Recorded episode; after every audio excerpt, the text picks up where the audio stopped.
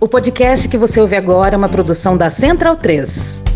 Se você quiser e puder ajudar a gente, só procurar pela gente lá no PicPay ou ir lá no apoia.se barra medo e delírio. Ou se você tá fora do Brasil, irmão, tem o patreon.com barra medo e delírio em Brasília. Além da loja.medo e delírio em Brasília.com.br. Valeu para um caralho. Bora pra abertura. O repórter Paulo Montorim, do Intercept Brasil, investigando um caso de conflito de interesses, ligou para um agente da ABIN. Segundo sua apuração, o espião abriu uma empresa de inteligência no nome do seu pai, um médico otorrinolaringologista. Saiu de primeira, filha da puta. Oi, oi, oi, oi, oi, oi. Oi, oi, oi, oi, oi, oi. Começou mal. É, Bruno. Nino Bruno. Aqui que eu sou repórter. Legal. Sou jornalista. Legal. E eu peguei seu número aqui no site da empresa eCiber. Inteligência, inteligência, inteligência, inteligência, inteligência. Aí eu queria ouvir de você, né? Eu sei que você trabalha na, na BIM. Bim, bim, bim, chegando na boate. E vi aqui Peraí, que. peraí. Peraí. Conversar, peraí, peraí. Peraí. Peraí. Onde você viu que eu trabalho na BIM? Bim, bim, bim, chegando na boate. Onde você viu que eu trabalho na BIM? Na casa do caralho. Onde você viu que eu trabalho na BIM? Não interessa. Olha, eu sou jornalista, trabalho há muito tempo com esse tema da inteligência e eu tenho essa informação aí.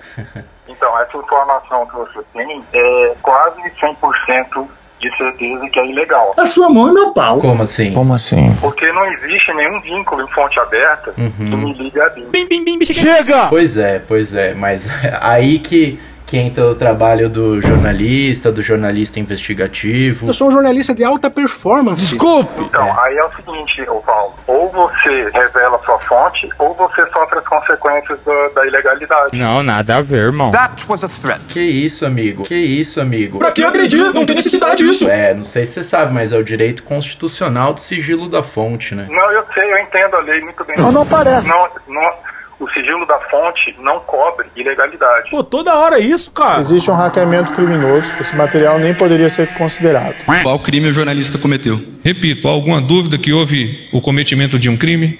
O senhor pode dizer porque eu tenho, eu tenho essa Esta é dúvida. a minha resposta. Mas qual crime? Próxima pergunta, por favor. Quando existe ilegalidade na, na, na fonte, ou você revela a fonte, ou você sofre a penalidade. Mentira. Um dos dois. Certo. Legal, legal, legal. Legal. Maravilhoso. Então, Depois ou a gente pode tratar- Fonte, Uhum, Paulo, Paulo, ó, presta bem atenção. aham, aham, aham. Não. Eu entendo de lei mais do que você. Sou foda. Você Olha, é Bruno, fonte, O Bruno. menino Bruno parece que não se anda a portar muito bem. Acho que é melhor a gente fazer fonte. Peraí, cara, peraí. Tá todo mundo unido, trabalhando. Calma, cara. Ou você me revela a fonte, ou você sofre a penalidade. Não é bem assim. Não é bem assim, não. É um dos dois. Não, não é. Legal, Bruno. Ô Bruno, não digas isso. O site da empresa tinha um ícone de WhatsApp que levava direto ao celular do agente da ABIN. Oh, peraí. Inteligência, inteligência, inteligência, inteligência, inteligência. O agente questionou o Intercept sobre como chegaram as informações e ao número dele. Por que será? E passou a tentar intimidar o repórter. Mas que filho da puta. Olha aí, veja você. Você, ó, é informação pessoal, A sua mão é meu pau. é sensível, você vai, se você pensar em, em emitir, eu tô com o teu telefone aqui. Liga o aparelho aí. Liga o aparelho da polícia. Ligou para a polícia aí? Se você pensar em publicar qualquer coisa com relacionada ao meu nome, Aconselho-te a não referir o meu nome quando andares a resolver esse assunto. sem indício, você tá bem ferrado, cara. Você é o bichão mesmo, hein, doido? Ou você vai revelar sua fonte, ou você vai sofrer, sofrer a penalidade. Eu não tô ameaçando ninguém. Bruno, é, Mal, Bruno. acho que não, não tá muito, muito bacana aqui o andar do papo, Acho que deu uma pesada no, no clima do programa aí. porque tô sentindo um tom de ameaça que não condiz Não, certamente não, com. não, não, não é ameaça não, rapaz. Não é ameaça, eu não preciso te ameaçar. Não parece. O que tá previsto na lei é o que vai acontecer. Eu não preciso te ameaçar de nada. Se eu quisesse te ameaçar, eu ia falar, ó, eu vou atrás de você. Se o senhor cogitasse em sua cabeça, o senhor só fazia assim com o dedinho, ó. Plique, plique, plique. Eu vou descobrir quem você é, eu não tô te ameaçando. Bruno, não seja refilão. Não, Eu mas não tô te ameaçando. Tem certeza? em relação a essa empresa, você abriu em sociedade com o seu pai. Qual foi o objetivo, né? Foi feito em 2012. Pode continuar, pô, bora, pô. Você chegou a atuar nela ou nunca? Você tem como se posicionar pra gente? Não. Não. E você, eh, esse papo, a sua entrevista acaba aqui. Acabou a entrevista? Acabou a entrevista. Se você levar adiante, você vai sofrer a consequência da lei. Claro, claro, tô, tô sujeito a tudo, né? Todos nós estamos. Caralho! Atenção, atenção, é agora que o bicho vai pegar. É agora que o bicho vai pegar. Você recebeu informação de uma pessoa ligada ao Partido dos Trabalhadores. O PT! Meu Deus, meu Deus. Meu Deus! E o PT, hein? né? Que está.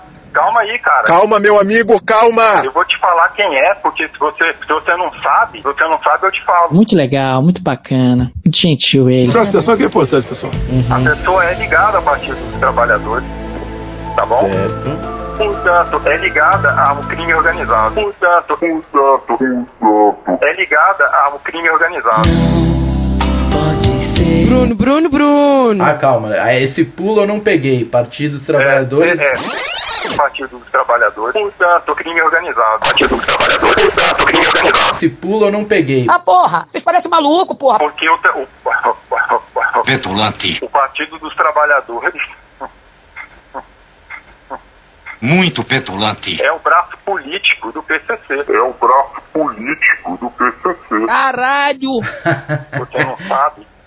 Esse é o É, serviço de inteligência que o senhor vende. né? Caralho, mano, Olha, depois dessa, a BIM tinha que mudar de nome, hein? É o braço político do PCC. E o PCC é o, é braço criminoso do PCC chinês, Partido Comunista Chinês. Meu Deus. Meu Deus, do céu. Meu Deus do céu! E o PT, hein? Comunista! E o Lula? Comunista do inferno! A máfia chinesa. E fica aí um beijo enorme pro pessoal do Intercept Brasil, pro Paulo Motorim e pra Cecília também. É, cara, se você é um jornalista e não sabe disso, você é um, um excelente jornalista. Excelente. Excelente. Eu tô vendo o nível do serviço de inteligência que o senhor presta. Que delícia! Mas, meu caro, é falou o seu pai. trabalho- quem falou que eu trabalho na BIM? Eu falei a palavra China hoje, mas eu não falei. Duas letras. PS. Olha, eu não entendi uma coisa, que se a informação de que ele trabalha é sigilosa e é fruto de um crime do PT, se ele sabe disso tudo, como é que ele agora não trabalha na BIM, o que é o pressuposto do que ele acabou de falar? Não faz muito sentido. Oi? Quem falou pra você que eu trabalho na BIM? Meu amigo. Pegue sua Toyota, empurre dentro do seu cu. Por favor. É um cristal intocado de, de burrice. Esse cara tá pior que o Marquinhos da inteligência. Mal, Bruno. Bom, Bruno, então sobre esse tema da e-ciber, você não quer se manifestar, né? Eu não tenho nada pra manifestar, cara. Eu nem sou sócio dessa empresa. Mas seu pai é, né? E daí? E daí? E daí? E daí? Mas, ô Bruno, isso é feio. É, porque o seu pai é o que parece um médico otorrino, entendeu? E daí? E daí? E daí? E daí? Bruno. E daí O que... médico não pode ter um McDonald's? Melhores argumentos da humanidade. Hoje na BIM. Pode ter uma Não empresa ter de uma empresa inteligência? limpeza? A minha mãe não é faxineira e tem uma empresa de limpeza, Uhum. conservação. E daí? Uhum. E daí? Então, você, a princípio, é, o senhor julga que não tem nenhuma irregularidade. Cara, me fala qual é a lei que proíbe isso. Quem fuma 200 baseados? Não, o senhor não poderia ser sócio administrador, né? É, sócio não tem nem É, problema. eu não, e eu não sou nem sócio, Sim. nem, nem de nenhuma espécie. Sim, já foi, né? Não sou, Muito bom. não sou. Significa. Olha isso aqui, ó. Detalhe, detalhe. Essa informação já foi dada lá dentro da agência. Quem falou pra você que eu trabalho na BIM? Essa informação já foi dada lá dentro da agência. Coerência. Sabe o que, que aconteceu? Hum. Arquivaram. Vacelido é da BIM. Como é que a BIM arquivou o processo contra ele, pô? É, o senhor foi alvo de um processo É. administrativo? É, não, não. É, não, não. É, não, não. Existem fases, né? Não virou nem processo administrativo. Arquivaram. Ah, é? Qual que foi o motivo do arquivamento? Falta de indícios. Obviamente. Uhum. Qual é o teu nome completo, por favor? Não interessa. Eu sou repórter contribuinte do site The Intercept Brasil. Meu nome completo. The Intercept Brasil. Caralho. É, é puta que pariu. meu. Porra, é pra ficar puto, né? Puta que Sabe que você é muito petulante. Vocês, vocês são o braço jornalístico do PCC e nem sabem disso. Que maravilha. Nem Ah, sabem. essa é a sua apuração aí como profissional de Não, não, cara, é inteligência? que tem coisa, tem coisa que você não sabe. Conspiração. Conspiração. Se vocês soubessem o que aconteceu nos bastidores da Copa de 98, vocês ficariam enojados. Tem coisa que você não sabe. É porque. Tá, Uhum. tá, beleza. Como é que é seu nome inteiro? É o Partido Comunista Chinês, né? China, China, China, China all the time. É Paulo do quê? Que é o seu braço internacional do PCC. É, é, é, você é aquela, daquela galerinha que só quer direitos, né? Refazer a Carta Magna e escrever muitas vezes nela a palavra deveres, porque a nossa carta só tem direitos. Mano, corra, rapaz. É Paulo do que teu nome? Eliseu Drummond da Teleste. Como é que é? Desculpa. É, é Paulo do que o Você pode, nome? pode me procurar ali nas redes sociais. Paulo, No teu cu! Paulo Motorim. Bateu uma salva de palma aqui pro profissional. Muito bom, muito bom. Maravilhoso!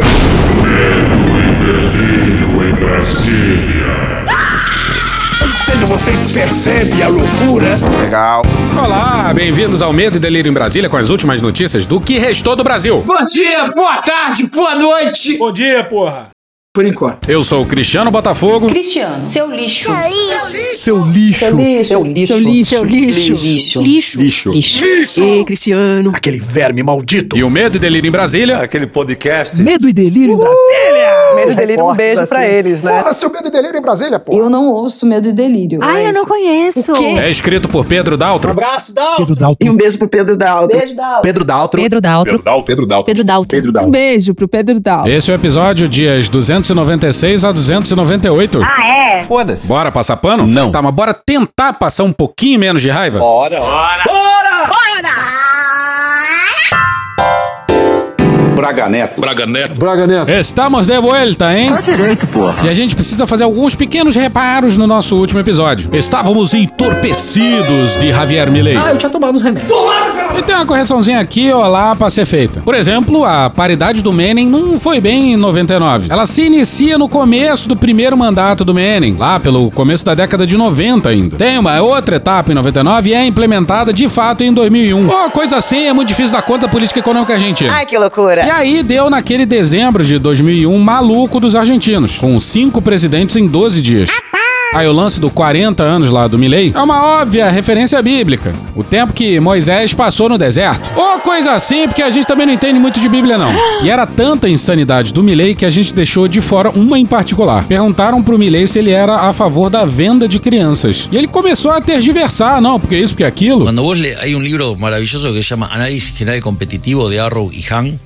Los tipos cuando escriben eso dicen, mira, nosotros escribimos esto porque tiene determinadas propiedades normativas. Aí o entrevistador interpela ele, mas peraí, a resposta óbvia disso não é não? Pero la respuesta no es no. Si te preguntan, no, estás de acuerdo con no, la venta de niños? No. La, la repregunta de Jairo es correcta. Ante cualquier, la, mayoría de las personas que yo conozco, si vos estarías de acuerdo con, con legalizar el- la venta de niños, te diría no. No, me parece un espanto. Yo Ya, te lo pregunto yo, a vos. a ver, yo, yo no, digamos, si yo tuviera un hijo no lo vendería. Não sei se deu pra entender, mas é o outro entrevistador falando. Pra mim, a pergunta parece muito clara. Se você é a favor da venda de crianças ou não. E a resposta certa seria não. Isso pra mim é espantoso. E aí o Milley enrola dizendo que eu não venderia meus filhos. Pois é, a realidade supera a ficção. Vengo a empeñar a mi hijo. Eh, señora, no puede empeñar niños. ¿Cuánto ofrece? Señora, solo recibimos objetos de valor. ¿Qué insinúa? O Milley tentou se defender, mas só se enrolou para um caralho. ¿Cómo voy a estar yo a favor de la venta de niños? Si yo, por ejemplo, al- sobre el final de la nota explico que dejé de comer buena comida cuando me quedé sin laburo para mantener a mi hijo de cuatro patas, a mi perro. Mano cu, cara. Mira que loco está mi ley. Oh, oh, oh. Que loco está mi ley. Oh, oh, oh. Mira que loco está mi ley. Oh, oh, oh. Y no votes a este Bobby, te lo pido por favor. Teve uma entrevista recentíssima com o Milley que foi um verdadeiro colapso mental. Delicious. Pois é, e é absolutamente inaceitável que a gente tenha feito um episódio quase todo em espanhol e não tenhamos usado essa maravilha aí, essa paródia aí de Hilaria da Xuxa. Fue mal, estaba doidón. E aproveitando o ensejo, a previsão do teórico da polarização, Franciel Cruz, que a gente usou no último episódio, Havia Milei a ganhar la concha de tu madre, hijo de puta. foi feita antes do primeiro turno, sobre o primeiro turno. Do jeito que ficou, parecia que era a previsão pro segundo turno. Mas de qualquer forma, a gente consultou o teórico da polarização, Franciel Cruz, e ele ainda acha que o Milley não ganha no segundo turno. Vamos cobrar a previsão, hein? Rapaz. Bom, mas a CPI do dia 8 acabou e vamos combinar que. Muito chato! Foi mais uma CPI que acabou sem o depoimento, segundo Ciro Gomes, do general. Que é um bosta. Mas olha só que absurdo. Vamos voltar pro dia 3 de outubro na Malu Gaspar no Globo. O cancelamento do depoimento do general Walter Braga Neto à CPI do 8 de janeiro é fruto de um acordo de aliados de Lula com a oposição bolsonarista para blindar das investigações a Força Nacional de Segurança e, por tabela, o ministro da Justiça, Flávio Dino. Olha só quem diria, hein, Cristiano? Chora na minha medo e delírio. Alô, Luiz Inácio! Alô! Puta que pariu! É o que? O civil brasileiro sempre tem que ter uma desculpa para perdoar militar? É isso mesmo? Impressionante. E tudo versa sobre o presidente da CPI, Arthur Maia, escolhido a dedo e muito próximo do Lira. É, você não tá me mostrando pra sair? Porra! Presidente da CPI, Arthur Maia, do União Brasil da Bahia, já disse que houve um apagão na segurança no dia dos atentados, que inclui não apenas a Polícia Militar do Distrito Federal e o Gabinete de Segurança Institucional, o GSI, mas também a Força Nacional de Segurança. Por isso, os bolsonaristas da CPI insistem em chamar o coronel que chefiava a força no dia dos atentados, o coronel Sandro Augusto de Queiroz. Pois é, e é o mais cretino dos blefes, senhoras e senhores. Você tem quantos anos, menino? Lembrando que até 2022 o comandante da Força Nacional era o marido da Zambelli. E sempre que a gente fala desse casamento, vocês têm que pesquisar aí por fotos da festa de casamento da Carla Zambelli! Aí vocês lembram que o padrinho era ele mesmo. Ah, Alexandre! Não, caralho. Ele é o paladino da corrupção. Isso é mentira. E vocês sabem disso. Eles têm informações de que, se fosse depor, Queiroz diria que Dino demorou a convocar a tropa. A tropa bolsonarista? Uma pesquisa nas Forças Armadas, séria, não vai dizer que os militares estão divididos, o que os policiais do Brasil estão divididos. Já os governistas querem evitar esse depoimento a qualquer custo. Dizem que Queiroz é um bolsonarista radical que não hesitaria em mentir diante da CPI para prejudicar Dino e o governo. Ele é uma granada sem pino, diz um integrante da CPI referindo-se a Queiroz. Eu sou um cara de negócio. Não. Peraí, qual o problema? O medo é de um bolsonarista dizer que a culpa do dia 8 é do. PT! É sério mesmo? É isso mesmo? Mas agora vem o maior absurdo. Foi assim que, mesmo tendo a maioria dos votos na CPI, os governistas aceitaram ficar só com o elenco. Porra, é pra ficar puto, né? Puta que presidente. Pois é, mesmo tendo os votos. Não dá pra acreditar. Avaliou-se ali que o risco de comprar uma briga com a oposição era maior para o governo, uma vez que Queiroz poderia vir a público e causar estragos para a imagem de Dino, que está em plena campanha para se tornar ministro do STF.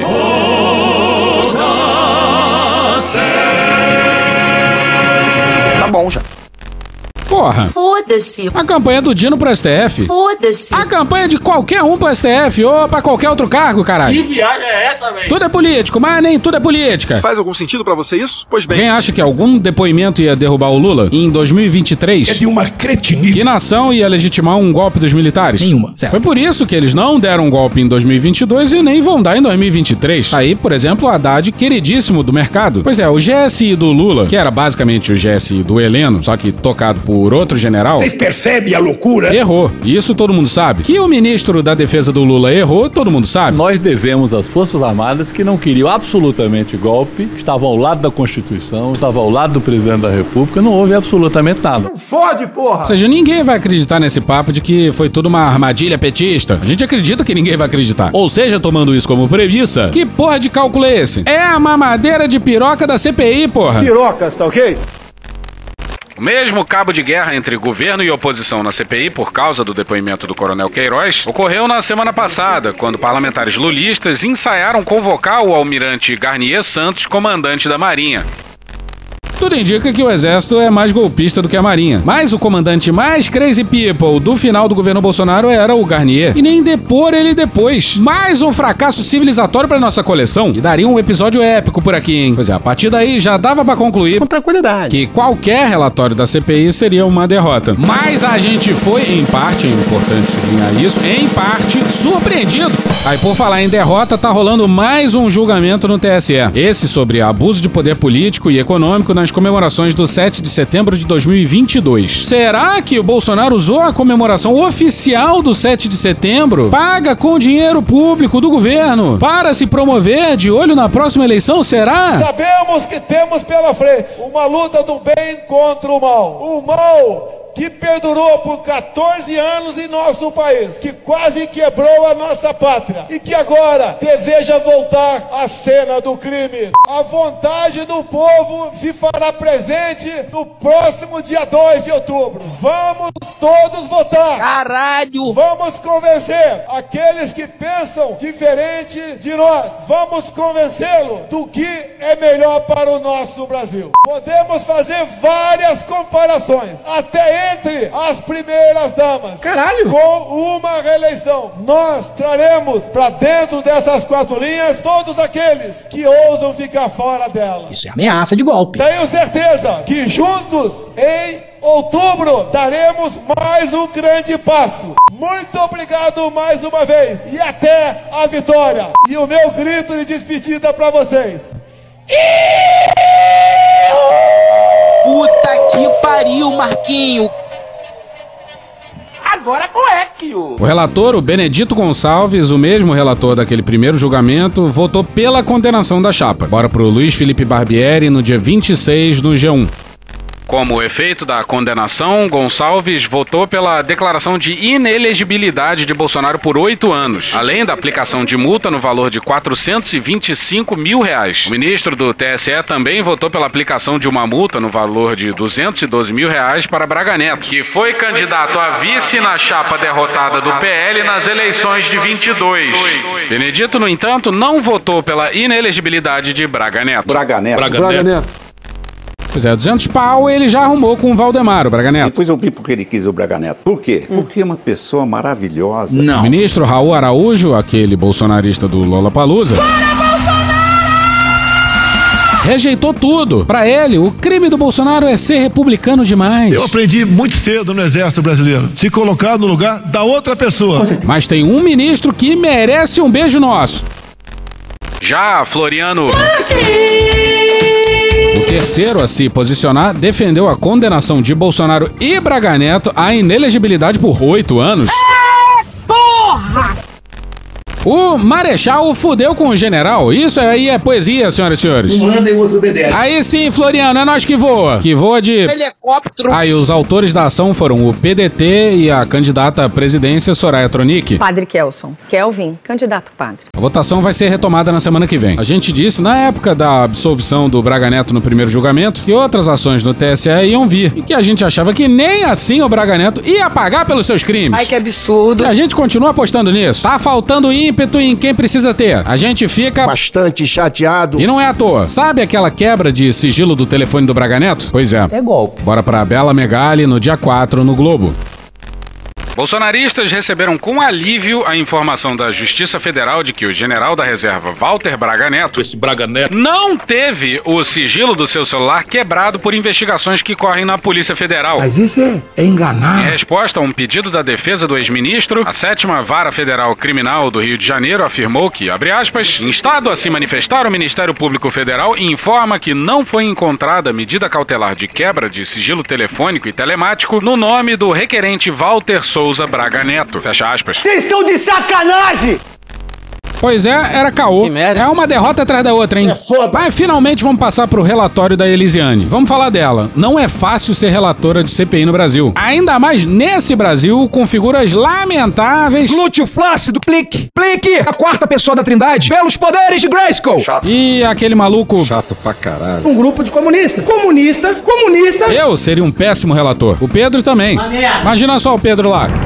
Boa noite. Relator da CPI é preso ao agredir general idoso. Caralho! Bom, lá atrás, Lá ele. a gente falou em algum lugar, não, a gente não sabe se é aqui ou no Twitter, que tinha mais é que meter um delegado na relatoria. Um bom delegado, claro. Imagina um contarato inquirindo a galera. Isso não é um adolescente. Ia sair gente chorando. Outro bom delegado no Senado é o Alessandro Vieira. A gente discorda dele aqui e acolá, mas certamente ele ia conduzir boas inquirições. A CPI da Covid mostrou os dois muito bem nesse papel. E essa CPI de agora mostra que o pastor Henrique Vieira seria um ótimo relator de CPI também, hein? Raciocínio impecável e de uma elegância divina. Maravilhoso! Mas volta pra Elisiane. Publicamente ela trabalha pelo depoimento do Braga Neto. Talvez, sabemos lá, ela tenha entrado no tal acordo pro Braga Neto não depor. A gente não sabe, mas justiça seja feita ela não economizou na hora de indiciar Braga Neto e outros generais. Mas calma, que antes tem a introdução do relatório, uma longuíssima introdução. No dia 8 de janeiro de 2023, o Brasil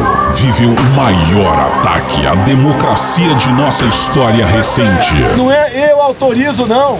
É o que eu posso fazer pela minha pátria. Inconformados com o resultado das urnas. A fraude está no TSE. E dispostos a tudo para impor a todos os brasileiros o seu projeto de poder. Através do voto, você não vai mudar nada nesse país. Você só vai mudar, infelizmente, quando um dia nós partimos para uma guerra civil aqui dentro. 5 mil vândalos invadiram, depredaram e saquearam o Congresso Nacional, o Palácio do Planalto e o Supremo Tribunal Federal.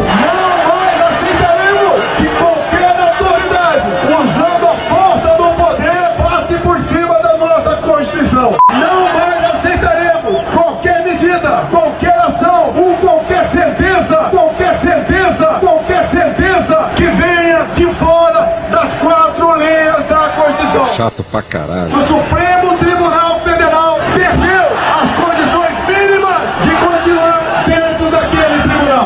Nosso objetivo nessa comissão parlamentar mista de inquérito foi entender como isso aconteceu. Muito obrigado, comandante Vilas Boas. O que nós já conversamos morrerá entre nós. O senhor é um dos responsáveis por estar aqui. Como alguns milhares de insurgentes se radicalizaram, se organizaram e puderam romper sem muita dificuldade os sistemas de segurança que deveriam proteger a Praça dos Três Poderes. Tinha uma linha de choque do exército montada com blindados e, por interessante que parecesse, eles não estavam voltados para o acampamento. Eles estavam voltados para PM. Jamais pensei que, ao atender ao chamado de militares, poderia ser marcada e presa. Chamado de militares, pois até então era a instituição onde a população de patriotas depositava os maiores índices de aprovação. Afinal, os acampamentos ficaram montados por tanto tempo e por todo o país sem ninguém falar nada em sentido contrário. Por isso ousamos pensar que éramos bem-vindos. Bastaria um soldado raso nos avisar que deveríamos sair, que teríamos ido embora. Ao contrário, vários foram os chamados para que fosse mantida a mobilização popular. As investigações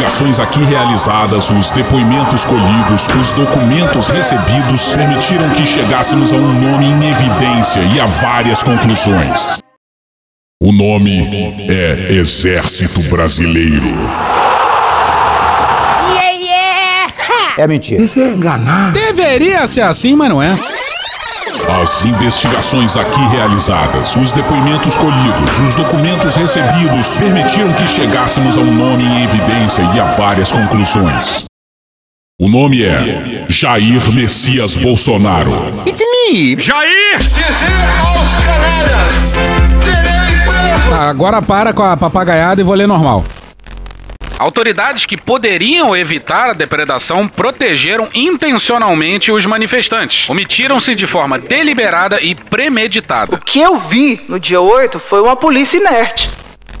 Isso deveria levar o relatório a indiciar a cadeia de comando do Exército responsável pela autorização e proteção do QG. O general que comandava o batalhão respondia ao alto comando, que por sua vez respondia ao general Arruda e, a partir de meados de janeiro, ao general Tomás. Bolha militarista, da bolha de direita, da bolha conservadora. General, importante mesmo, e da ativa, não tem nenhum no relatório. Nenhum! Mas calma, que dessa desgraça aí a gente vai falar mais pra frente. O objetivo era um só: invadir ou deixar invadir as sedes dos poderes. Quiser fechar o STF, sabe o que você faz? Você não manda nem um jipe, cara. Manda um soldado e um cabo. Desestabilizar o governo. Agora eu tenho certeza que o ladrão não sobe a rampa. O ladrão não sobe a rampa. Incendiar o país. Já pegou fogo? Quer que faça o quê? Provocar o caos. A quem interessa o caos no Brasil? Jair! E a desorganização política. E até mesmo, se necessário, uma guerra civil. Todos vocês que porventura não fizeram esse juramento, fizeram outro também importante. Dar a sua vida pela sua liberdade. Todos vocês aqui juraram da vida por sua liberdade. Repito aí, eu juro da minha vida pela minha liberdade. Mais uma vez, eu juro. Esse Braga Neto, Braga Neto, Braga Neto. é o nosso exército. E eis a primeira menção aos. A ideia era viabilizar a decretação de um estado de sítio. O Brasil está em estado de sítio. Não é, mentira. Ou impor um outro instrumento jurídico que produzisse efeitos similares, como a garantia da lei e da ordem sob a liderança das Forças Armadas. Wilson, Wilson, Rony, tamo aqui, porra. Marcelão, tamo aqui. Caralho, vai dar certo. Não desiste, vai dar certo. Para impedir a instalação de uma suposta ditadura comunista no Brasil. Nós vamos, num curto espaço de tempo, mandar embora o comunismo do Brasil. Uma ameaça interna de comunização do nosso país. Estávamos à beira do socialismo. Porque nós estamos lutando é contra o comunismo. É o braço político do PCC. E o PCC é o braço criminoso do PCC chinês, Partido Comunista Chinês. Gente, a gente não pode com o que vai a seguir. Contra os golpistas, prevaleceu a solidez de nosso arranjo institucional. Pega aí, ô, qual é? Aí não. Ô, ô, ô. Pois é. Aí não, pô. Pois é, Bolsonaro fez o que quis durante quatro anos, sem consequência nenhuma, justamente por causa de um desarranjo institucional.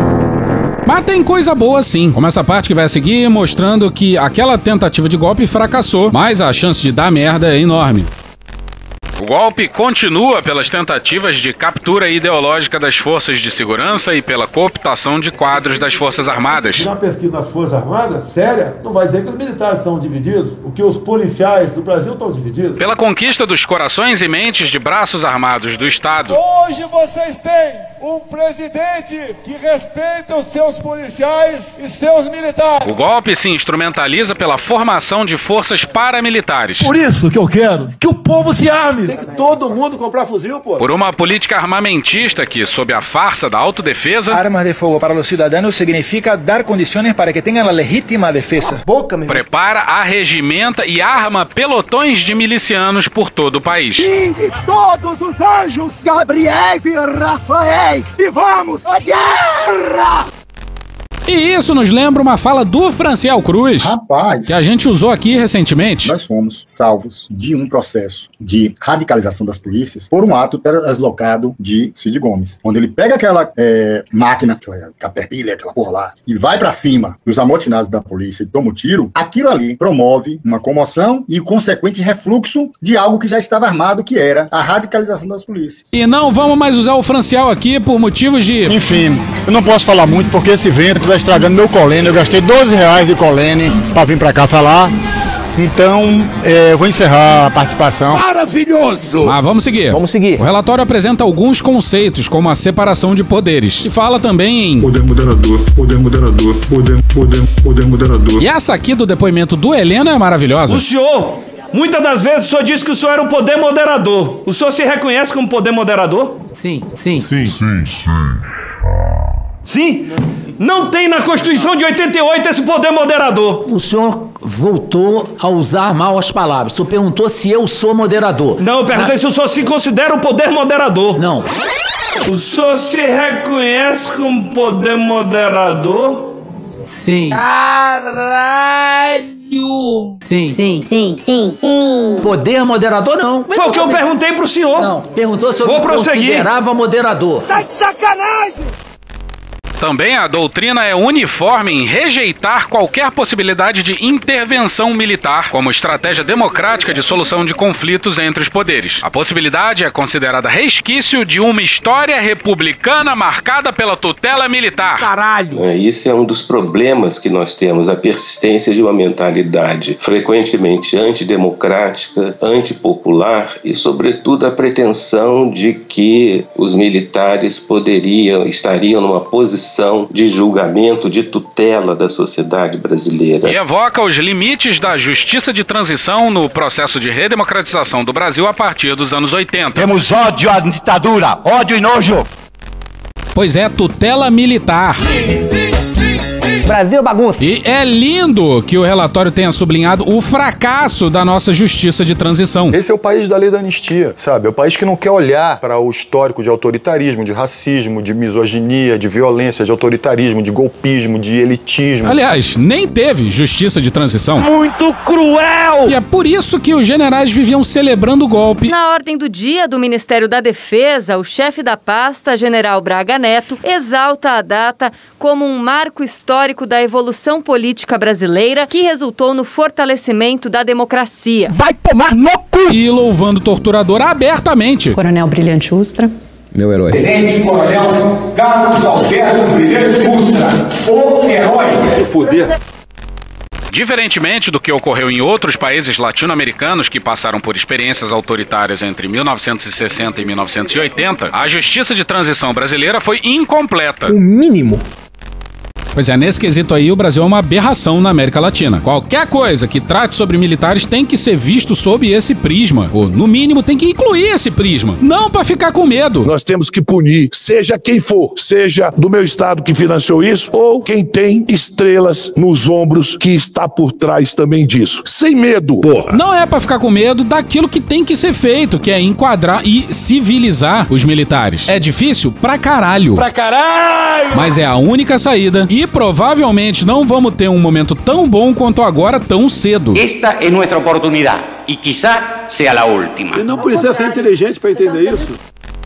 Com efeito, em todo o período republicano, os militares brasileiros sempre se colocaram como tutores da nação. Eu considero o desastre do Brasil a proclamação da República pelos militares. Os militares, tendo proclamado a República, julgaram-se donos da República e nunca aceitaram não ser os donos da República. Desse modo, nunca houve um efetivo controle civil sobre as Forças Armadas, como ocorre nas democracias consolidadas. Essa ausência de controle produz como resultados diretos o medo permanente por parte da sociedade civil de um novo golpe de Estado, como o de 1964, e em setores das Forças Armadas a crença em uma inexistente prerrogativa extraconstitucional para interferir na atuação dos poderes da República.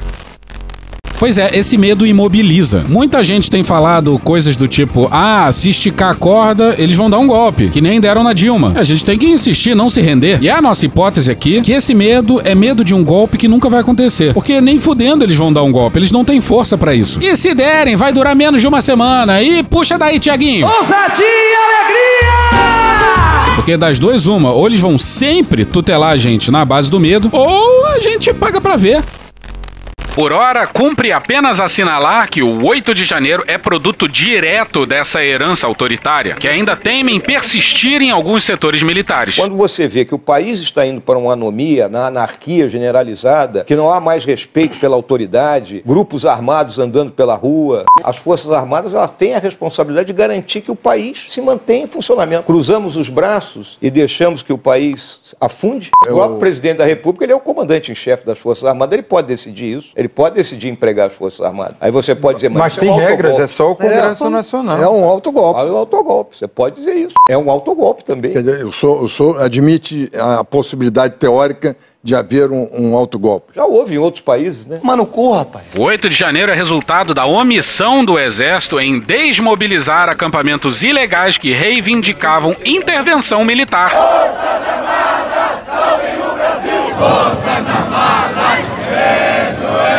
Queremos intervenção militar! Intervenção militar já!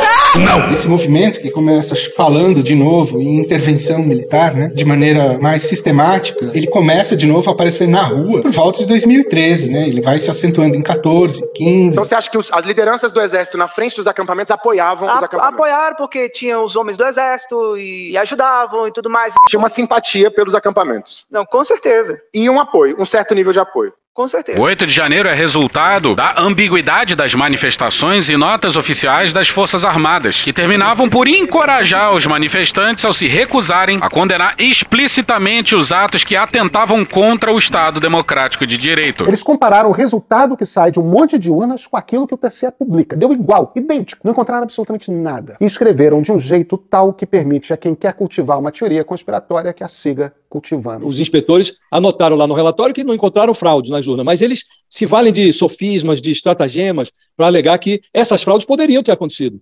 E aí eles fornecem material para as teorias conspiratórias bolsonaristas. O 8 de janeiro é resultado de ameaças veladas à independência dos poderes, como a praticada pelo então comandante do Exército, Eduardo Vilas Boas, na véspera de importante julgamento no STF. O comandante do Exército, general Vilas Boas, fez um comentário em repúdio à impunidade numa rede social. Uma autoridade militar que, mais do que em parte responsável por estar aqui, ter tido a oportunidade e a coragem de, como soldado verdadeiro da pátria, influenciou no destino da nação. O meu prezado general Vilas Boas. Pessoal, aqui ó, de quem que a senhora é esposa mesmo? Do general Vilas Boas.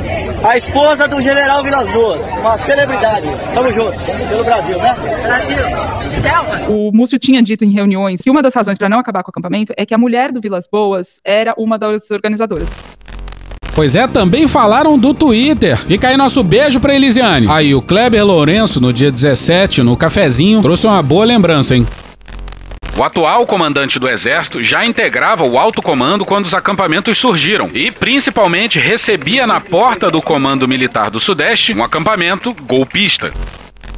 Lembram da Ana Priscila? Você lembra? Para. Eu sei que você lembra. Essa aqui. Senhores, selva! Senhores, selva! Na CPI da Assembleia Legislativa do DF, ela falou e repetiu do apoio do Exército aos acampamentos. Enquanto a senhora ficou acampada, militares do Exército Brasileiro davam sinais de esperança aos manifestantes que o Exército aderiria ao golpe. Eles deram esperança para vocês? Olha, eles iam lá, filmavam. Quem ia lá? Quem ia lá? Um general ou outro. Qual filmava. general? Eu não sei, ela ficava de longe, a gente reconhece só pela, Senhora pela Ana patente. Priscila. Nós estávamos acampados e eles apareciam lá em cima, então era uma distância como daqui naquelas cadeiras. Não tem como ler a insígnia aqui com o nome do general, mas eles apareciam lá, filmavam. Quantos generais apareceram lá? Todo dia apareciam. Cada dia um general diferente. Pelo menos no Comando Militar do Sudeste, onde eu, período de 11 dias que eu passei. Pois é, tudo isso no comando chefiado pelo General Tomás. Que beleza. Contudo, no entanto, o General Tomás, então comandante militar do Sudeste, não foi indiciado no relatório, nem os seus supervisores. Por que será? A cadeia de comando do Exército saiu ilesa. Novo, cara! A gente vai cansando, sabe? Sabe, sabe, sabe. Os quartéis do Exército, que viriam a servir, tal qual percebido na época, como verdadeiras incubadoras de terroristas. Marginais, meu entender, terroristas.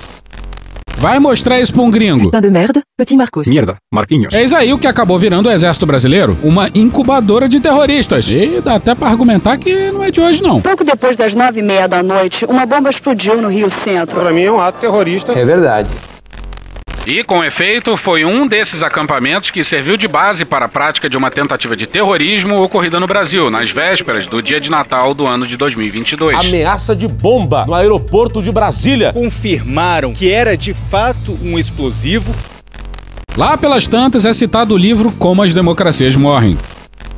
Desde o final da Guerra Fria, a maior parte dos colapsos democráticos não foi causada por generais e soldados, mas pelos próprios governos eleitos. A erosão da democracia não se deu por golpe de Estado sob as armas de generais e dos seus comandados. Nosso prezado primeiro-ministro Orbán. Nos afinamos em praticamente em todos os aspectos. Acredito no prezado Orbán, que eu trato praticamente como irmão, dadas as afinidades que nós temos. Eu tive um colega na Comissão de Veneza que, quando começou o movimento Organ na Hungria, ele percebia que cada dia a corte valia menos, até que ela deixou de valer qualquer coisa. Porque o bolsonarismo está tentando botar o Brasil na rota da Hungria e da Polônia.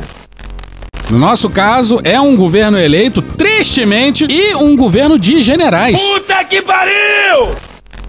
Com efeito, o Brasil viveu durante quatro anos um insidioso processo de deformação institucional. A cupinização institucional Tá aí um bom resumo do que os fizeram. Um insidioso processo de deformação institucional. Essa conta irá para as Forças Armadas.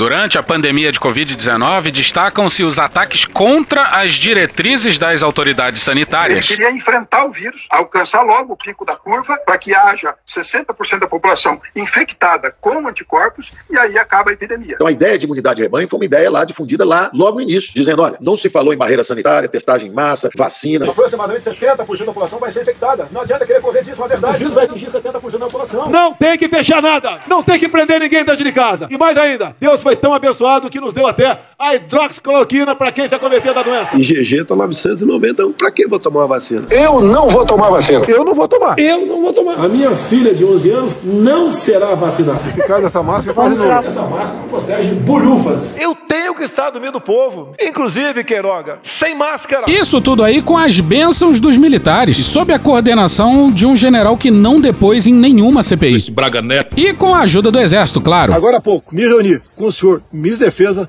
onde decidimos que o Laboratório Químico e Farmacêutico do Exército deve imediatamente ampliar a sua produção desse Os medicamento. militares entraram de cabeça na cloroquina. confio na hidroxicloroquina. E você? Não.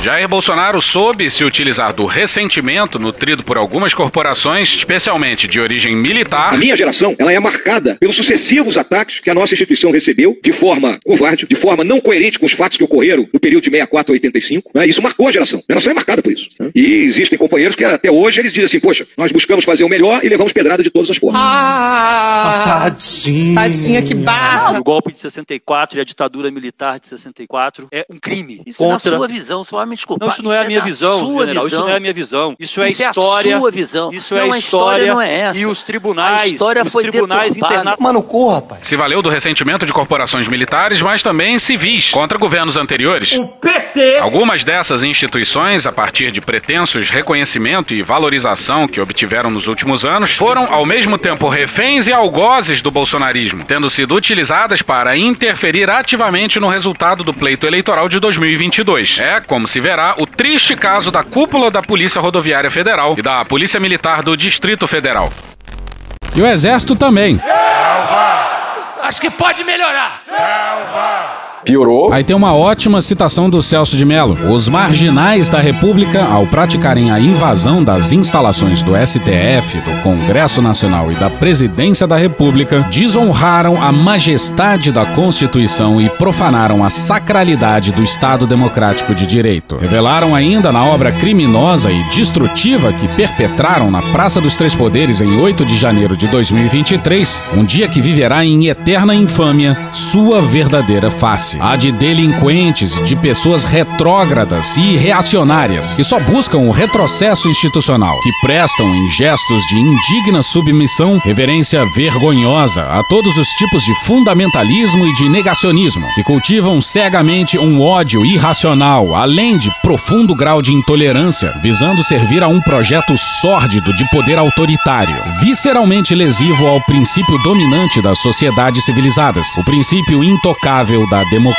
E lembrando sempre que o Celso já chamou o governo de generais de ovo da serpente. Talvez anos depois tenha se arrependido de ter votado a favor da lei da anistia.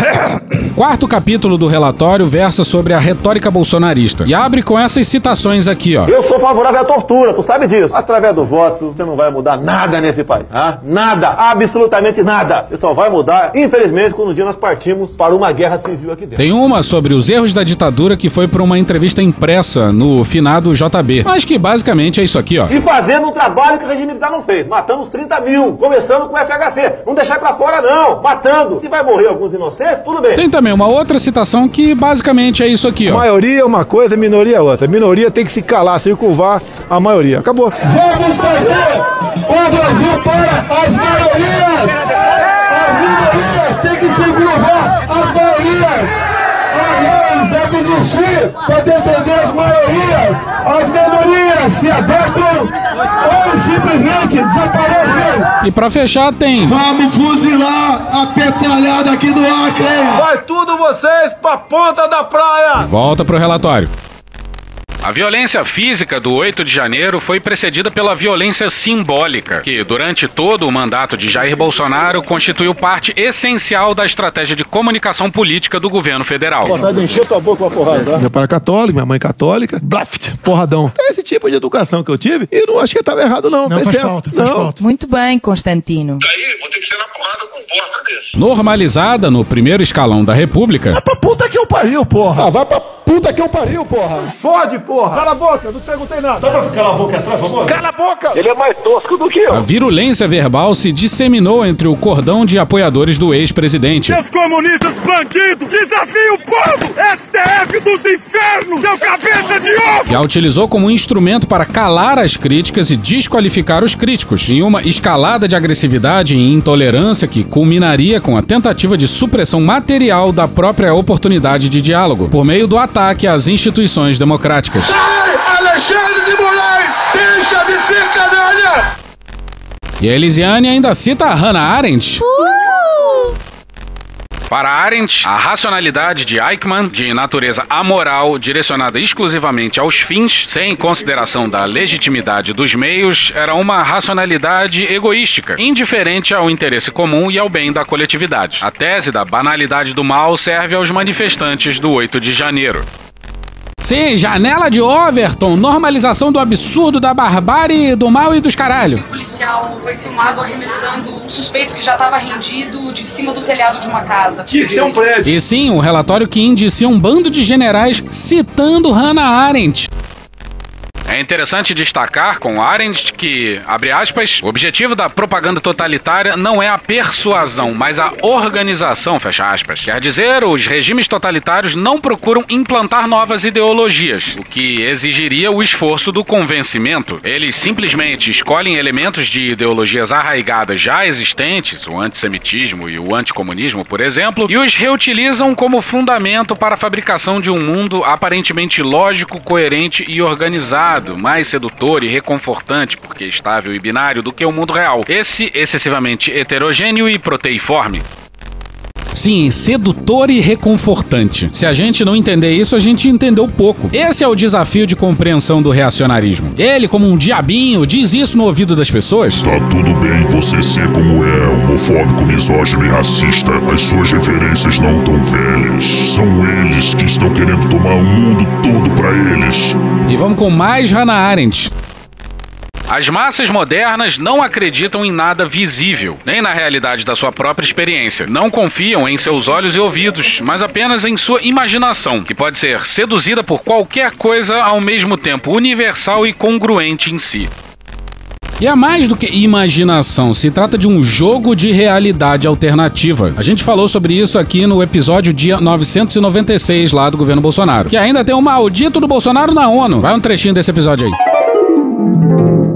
Abre aspas, os bolsonaristas radicais têm uma ligação cada vez mais emocional e psicológica com Bolsonaro. E não é fanatismo, não, não. Não é fanatismo. Que se eu que tiver que morrer, eu quero morrer junto do senhor. Vocês imaginaram o poder da força do fanatismo? A base que anteriormente chamávamos de fiel está passando por um processo de fortalecimento e consolidação do discurso de defesa do presidente. Fecha aspas, diz Solano. Segundo ela, os radicais estão convictos de que Bolsonaro é perseguido por todos. E eles encaram isso como uma perseguição a eles próprios e ao Brasil que idealizam. A minha vida aqui é uma desgraça, é problema o tempo todo, não tenho paz pra absolutamente nada. O empoderamento de grupos políticos que previamente se sentiam isolados politicamente ou silenciados, abre aspas, é o empoderamento do homem médio, conservador, que nunca se sentiu visibilizado pela grande política e hoje se vê reconhecido pelo bolsonarismo. É a exaltação da masculinidade, branquitude e da direita. Para eles, caindo o Bolsonaro, eles caem junto e tudo em que eles acreditam cai também. É como se eles voltassem para a invisibilidade. Quando pensamos na extrema direita como um espaço de notícias falsas, de fake news, em vez de gamificação da realidade, aceitamos falsamente a noção de que os trumpistas estão interessados em notícias. Eles não estão. É óbvio que não. Eles estão interessados em escapismo sob medida e em redefinir a realidade como uma mitologia com a qual possam conviver.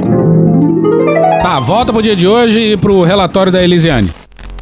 O que convence as massas não são os fatos, mesmo que sejam fatos inventados, mas apenas a coerência com o sistema do qual esses fatos fazem parte. Por exemplo, Lula defendia que se roubassem celular para tomar mais cervejinha. Ou seja, quantos jovens foram assassinados por essas pessoas roubando o celular e protegidos por Lula? Dentro da estrutura organizacional do movimento, enquanto ele permanece inteiro, os membros fanatizados são inatingíveis pela experiência e pelo argumento. Ah, porra! Vocês parecem maluco, porra! A identificação com o movimento e o conformismo total parecem ter destruído a própria capacidade de sentir, mesmo que seja algo tão extremo como a tortura ou o medo da morte. Vou morrer!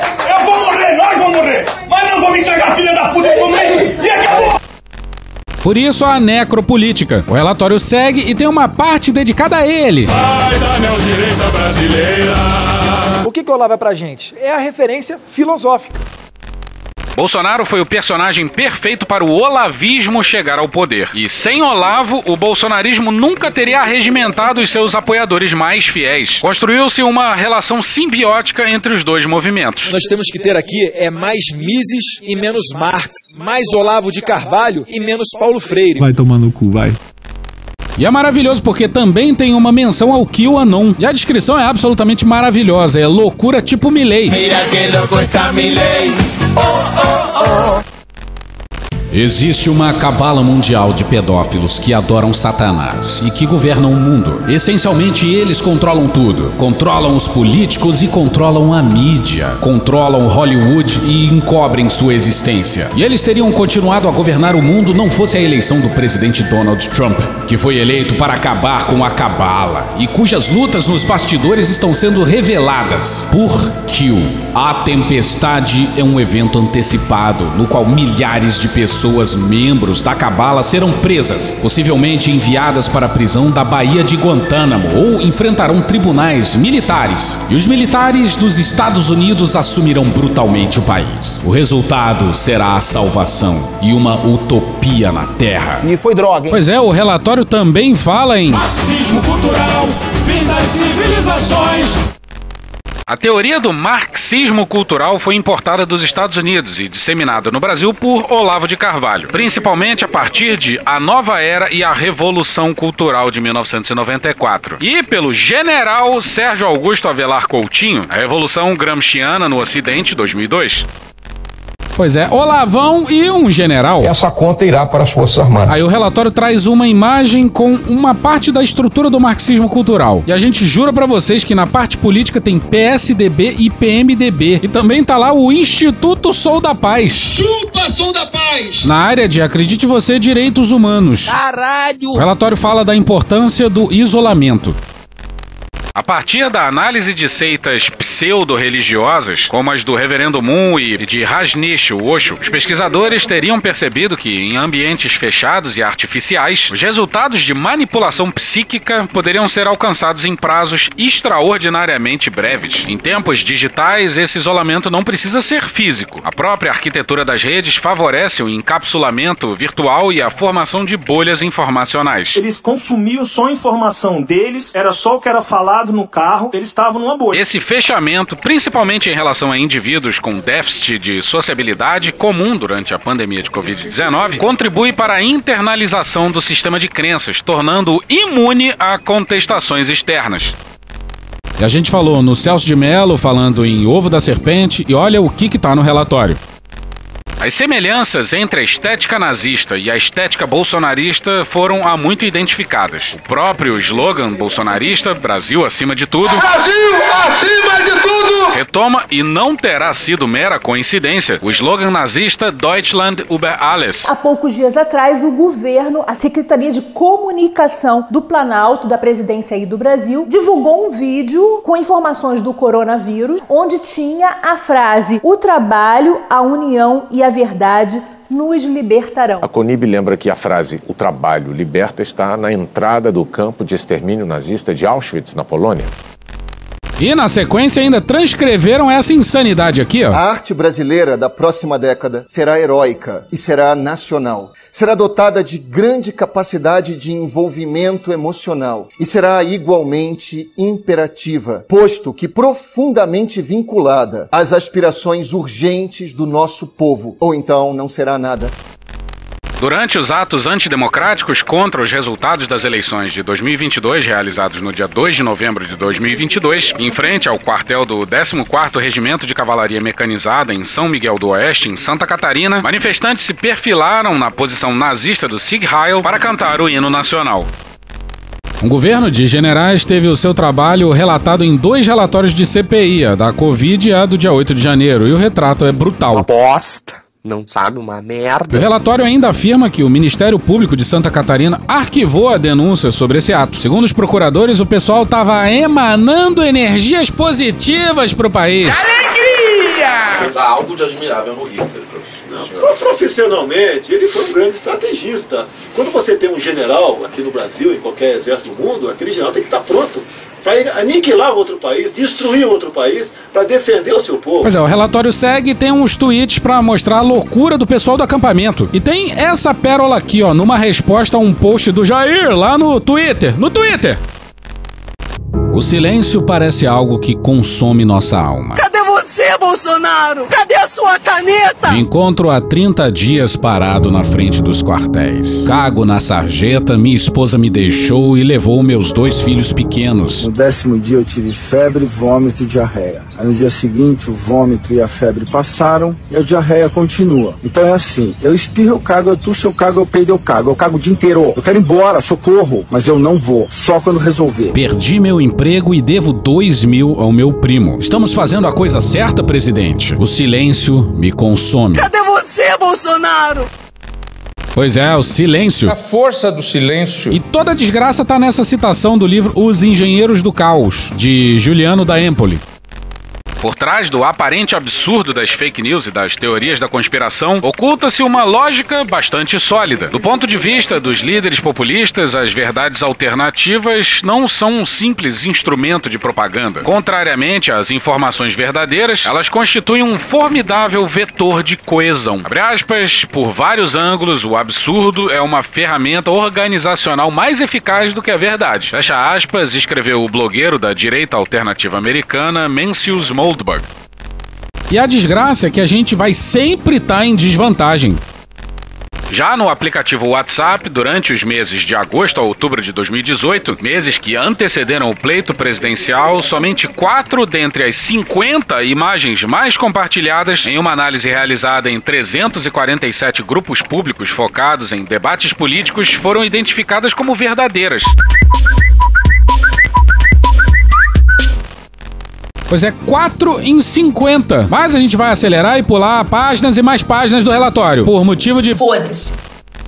A título de exemplo, Bolsonaro realizou 183 ataques às urnas eletrônicas no período de exercício da presidência.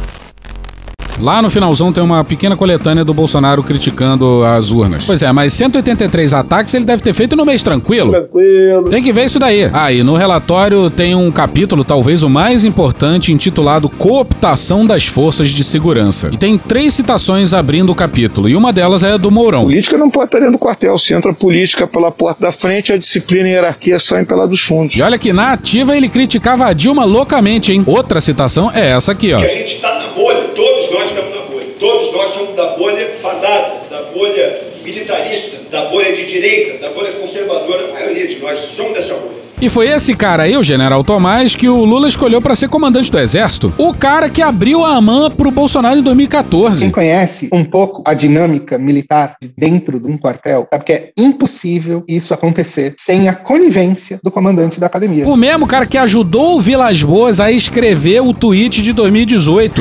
Alô, Luiz Inácio! Alô. É de uma cretinice. O caso da Polícia Rodoviária Federal foi ainda mais emblemático. Efetivos da força tentaram, de forma planejada e deliberada, obstruir o processo eleitoral, impedindo que os eleitores de Luiz Inácio Lula da Silva pudessem chegar às cabines de votação. Aê, Bolsonaro Urubu, aqui é os eleitores do Lula, ó, andando a pé 25 quilômetros pra ir votar, que tu botou a, a, federal aqui no povoado pra proibir o povo votar pro Lula. Ignoraram propositalmente os alertas de inteligência que reportavam a articulação de bloqueios nas estradas federais e, quando convocados para desobstruir as vias públicas, furtaram-se a cumprir sua missão. As torcidas organizadas Gaviões da Fiel e Galoucura desbloquearam trechos interditados de rodovias. Eu cheguei a falar com o ministro da Justiça naquele momento e ele dizia: nós não temos força para enfrentar e para isso precisa-se da GLO, precisa-se de GLO. GLO era exatamente a senha para a insegurança. É isso que a gente precisa entender. Esse grupo estava conectado no, no comando. Mas havia uma questão eh, que estava toda ela associada. Eu até, na conversa com ele, fiz um pouco de, de abordagem jocosa e disse, poxa, a Galocura, a torcida do Galo, conseguiu abrir pistas eh, porque eles estavam sendo impedidos de ir ao jogo, Mr. Carmen. Mas a nossa Polícia Rodoviária Federal não conseguia. Precisava das, das Forças Armadas. Na época tinha gente dizendo que não dava pra incriminar o Silvinei. Precisava do que pro Silvinei ser incriminado? Atropelar algum petista? Matar alguém? Só o nosso desarranjo institucional explica o Silvinei não ter sido levado naquele 30 de outubro. A atuação omissiva e comissiva das forças policiais e militares no 8 de janeiro. Um agradecimento todo especial à Polícia Militar que todo o tempo está nos apoiando. Tá ajudando. É motivo de preocupação e assinala uma ameaça recorrente ao Estado Democrático de Direito. A cooptação, o uso e o aparelhamento de órgãos de Estado e, no caso, de braços armados do Estado como instrumento para promover uma tomada de poder. E aí entra projetos do governo sobre a organização das polícias militares civil Brasil afora. Isso fica para outro episódio. Mas a desmilitarização que é bom continua sendo uma utopia, o que mostra bem a nossa desgraça. E olha quem comandava a polícia de São Paulo em 2021. E olha que isso é antes do Tarcísio, hein? Em 2021, o então comandante da Polícia Militar do Estado de São Paulo, Coronel Alexander Lacerda, foi afastado do posto por desrespeitar o regulamento da corporação ao postar publicamente ataques ao STF e ao governador do estado e convocar a população para atos antidemocráticos em 7 de setembro. Ele fez uma brincadeira de mau gosto, vai ser punido, tem que ser punido, porque acabou misturando uma grande liderança da estrutura da, da, da polícia mais poderosa do país, fazer uma bobagem dessa. Está arrependido até o fio do o último fio do cabelo. Pois é, o comandante, o mais alto posto da hierarquia. Aí tem umas postagens absurdas desse ex-comandante aí. O fato de um oficial e um oficial com posição de comando ter perdido o receio de fazer um ato político e manifestar publicamente opiniões antidemocráticas era um indício de que o risco de um motim bolsonarista nas polícias estaduais era alto. A gente vive falando em La Paz, aí vamos nós, numa referência ao golpe policial que derrubou o Evo Morales na Bolívia e colocou no poder a Giannini Anhes. A senhora Janine Enhes. A gente só deseja passar bem com você, meu bem. Janine Enhes. Janine Enhes. Janine Enhes. Com você, meu bem. Janine Enhes. Chega! O problema com as nossas polícias é mais complicado que o problema com as Forças Armadas. Recentemente, em Goiás, um PM evocou a Lei de Segurança Nacional, herança da ditadura militar, para prender um professor que se recusou a retirar do capô do carro um adesivo com Fora Bolsonaro Genocida escrito. Fora Bolsonaro Genocida. Nos dois anos de governo Bolsonaro, a Lei de Segurança Nacional foi usada como base para 77 inquéritos, parte deles ligados à imagem do presidente. O número supera a soma dos quatro anos anteriores. E isso aqui é assustador, olha. Entre 2010 e 2018, a quantidade de policiais e de militares das Forças Armadas eleitos deputados federais aumentou 950%, segundo pesquisa do Instituto Sou da Paz. Chupa, som da paz! A análise realizada pelo portal UOL revelou que a cada 58 policiais militares na ativa, um se candidatou a um cargo eletivo desde 2010. Caralho! Em 2018, foram 1.146 candidatos oriundos das forças de segurança, metade deles policiais militares. Desses, 77 foram eleitos, sendo 43 do PSL. Tô passada, chocada. Partido pelo qual Jair Bolsonaro se elegeu presidente. Nas eleições de 2022, 8 em cada 10 policiais candidatos se definiam como de direita ou extrema direita. Não é de surpreender. Segundo pesquisa do sociólogo Renato Sérgio de Lima, a partidarização dos membros das forças de segurança é incentivada pela abertura legal para que policiais com mais de 10 anos de serviço público possam retomar os cargos nas corporações caso percam a disputa eleitoral, em uma porta giratória entre política e polícia, numa espécie de aventura política sem riscos. Portas giratórias. Os dados da eleição de 2020 revelam que parte dos 8.296 agentes de segurança pública que disputaram as eleições e não lograram êxito retornaram a delegacias e batalhões da Polícia Militar. Olha a merda aí, ó. E o Jacques Wagner estava dia desses defendendo um recuo do governo para que policiais pudessem se candidatar tranquilamente, com o caô de que isso caberia aos governadores, que teriam o controle da polícia. Mas é mentira. Mentira! Uma proposta apresentada pela então deputada Perpétua Almeida, do PC do Bem, em 2021, era um pouco mais abrangente sobre a presença de militares no executivo, por exemplo. Conforme informou Thais Arbex, analista de política da CNN, o texto também proibiria que os militares da ativa ocupem cargos de natureza civil na administração pública, seja na União, nos estados, no Distrito Federal ou nos municípios. Assim, o integrante das Forças Armadas, da Polícia Militar ou do Corpo de Bombeiros deveria se afastar da atividade, se contar menos de 10 anos de serviço ou no ato de posse, passaria automaticamente para a inatividade se contar mais de 10 anos de serviço. E tem quem diga que não dá para fazer porque os policiais não vão gostar. Os policiais não vão gostar do governo com ou sem essa medida. As escolas de formação policial e militar, estruturadas pelos valores da hierarquia e da disciplina, terminam por roubar aos alunos qualquer possibilidade de autonomia e de pensamento crítico. Doutrinação em toda parte. Induzem a obediência cega, a uniformidade intransigente, ao pensamento único e produzem, como resultado, intolerância e repulsa a qualquer forma de divergência. E os projetos do governo não tocam nessa seara. Ou a gente muda isso, ou a gente nunca vai resolver o problema. A semente tem que ser plantada em algum momento, senão não vai nascer nada. A gente fala mais disso na semana que vem, se o Brasil permitir. E vamos acelerar porque. Deu errado. Senhoras e senhores, ainda estamos na introdução do relatório, na página 200 de um total de 1.300. É um montão de, de amontoado, de, de, de, muita coisa escrita, tem que suavizar aquilo. Bom, para acelerar o suficiente e dar conta desse relatório, isso aqui ia ter que virar um Velozes e Furiosos, isso aqui não vai virar. Mas tem menção ao projeto de nação do Instituto Sagre, senhoras e senhores. E a gente tem muito orgulho de ter dado todo o destaque do mundo para essa desgraça. E a Elisiane fez questão de sublinhar que o Instituto Sagres fez esse projeto em parceria com o... Entre aspas Instituto do General Vilas Boas. Tem também um capítulo intitulado Tutela Militar. E eles apontam como estopim recente essa fala do Mourão numa loja maçônica em 2017. É óbvio, né, que quando nós olhamos né, com temor e com tristeza né, os fatos que estão nos cercando, a gente diz, pô, por que, que não vamos derrubar esse troço todo? Na minha visão, né, e aí a minha visão que coincide com dos meus companheiros do alto comando do Exército, nós estamos numa situação daquilo que poderíamos lembrar lá da tábua de logaritmo, né? Aproximações sucessivas, né? até chegar o momento em que ou as instituições solucionam o problema político, né? com pelação do judiciário, né? retirando da vida pública esses elementos envolvidos em todos os ilícitos, ou então nós teremos que impor isso. Os poderes terão que buscar a solução. Se não conseguirem, né? chegará a hora que nós teremos que impor uma solução. Se tiver que haver, haverá. E tem mais coisa, mas. Bora pular pros indiciamentos. Senhores! Selva! Senhores! Que brega! Senhores!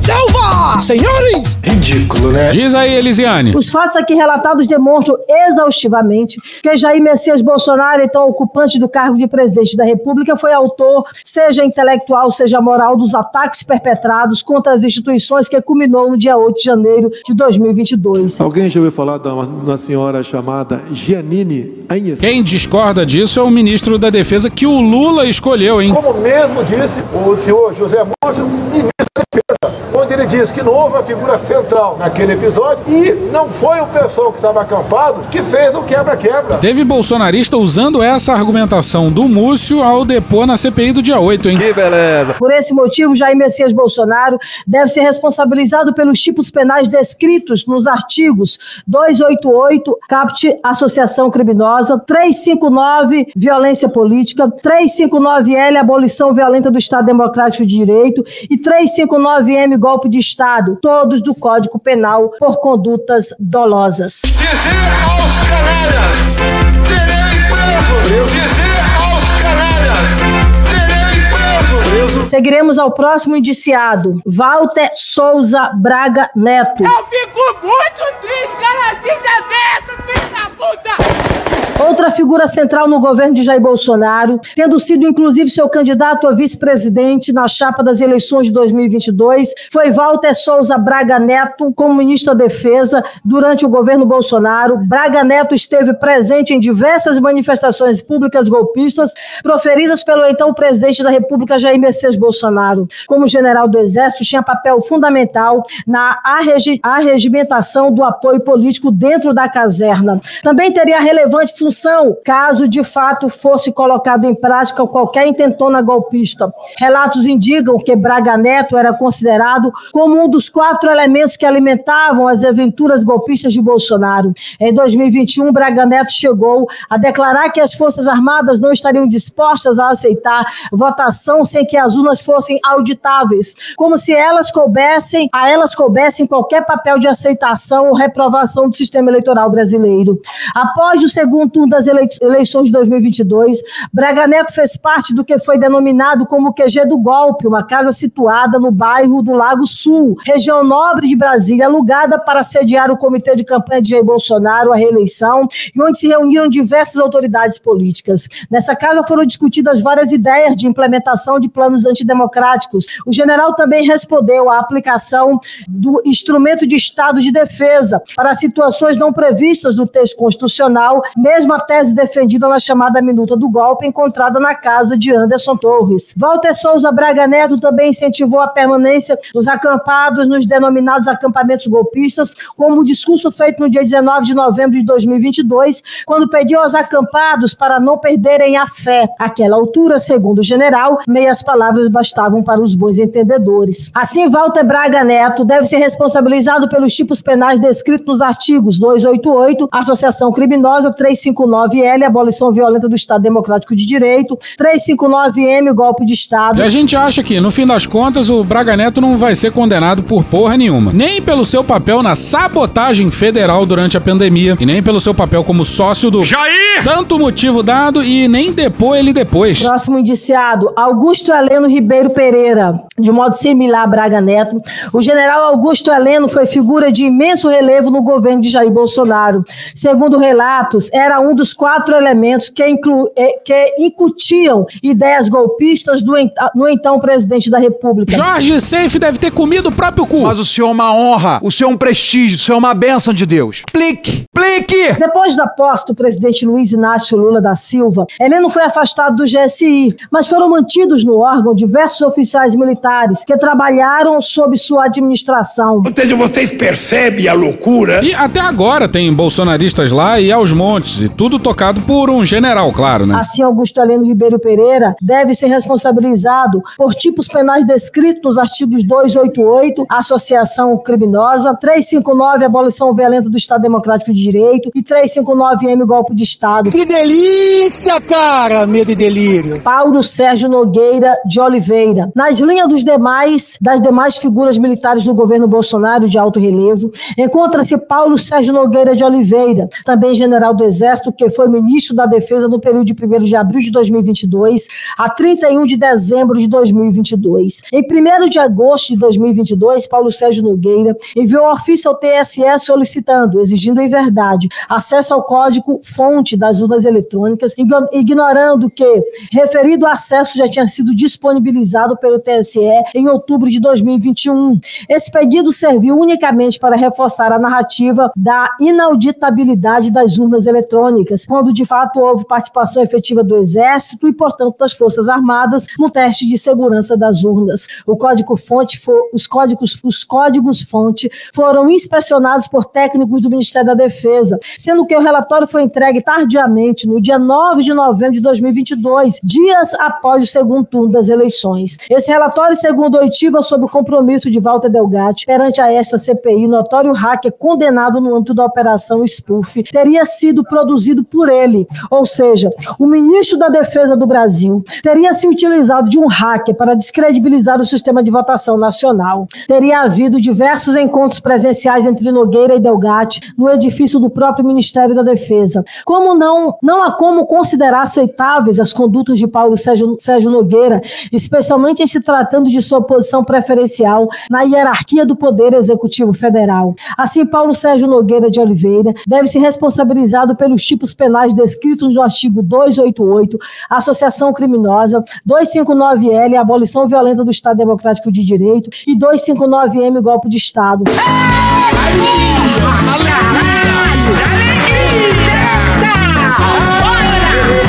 Marco Antônio Freire Gomes. Marco Antônio Freire Gomes foi comandante-geral do Exército Brasileiro entre março e dezembro de 2022. Pois é, o ex-comandante do Exército, senhoras e senhores. Elisiane indiciou o ministro da Defesa, o comandante do Exército e o general vice da chapa do Bolsonaro. E ainda teve indiciamentos pro general Luiz Ramos. Agora tem articulação política. Articulação, articulação. Agora é trabalhar. E pro Ridalto. Ridalto! Quem?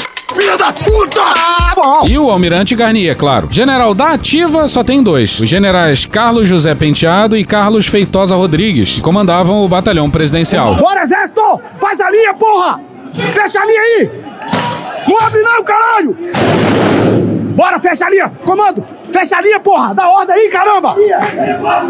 Comanda tua tropa, porra! E só, general do alto comando não tem ninguém, zero, nenhuma viva alma. E daí que o alto comando autorizou e protegeu o acampamento? E daí que o alto comando discutiu o Eu golpe? perguntei para o tenente brigadeiro do ar, o presidente do STM, Joseli Camelo, sobre essa coisa que eu tenho falado aqui. Mas é tanta gente das Forças Armadas envolvida, é, se comportando de maneira diferente do que tem que se comportar. Ele falou assim, mas nenhuma vez o alto comando de nenhuma das três forças aceitou integralmente, foco na palavra integralmente que eu dou aqui, sublinho a palavra integralmente, quer dizer, foi discutido no alto comando das três forças, mas não teve apoio integral. Ah, e quem também foi indiciado foi ele. O terrível homem do broche de caveira!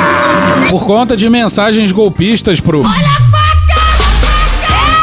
No total foram oito generais, um almirante, onze coronéis, três tenentes coronéis, três majores, dois sargentos e dois capitães. Um deles. Imbrochável, imbrochável, imbrochável. A gente gostou do relatório, pelo menos do que a gente conseguiu ler. Mas essa CPI, apesar de todos esses indiciamentos, ainda mostra que tem um governo civil e um governo militar, como bem apontado por uma ex-integrante da Comissão de Mortos e Desaparecidos durante a ditadura. A comissão essa extinta pelo Bolsonaro no final do governo. Sabe como é que é? O Damares não estaria ali pra sabotar a comissão, né?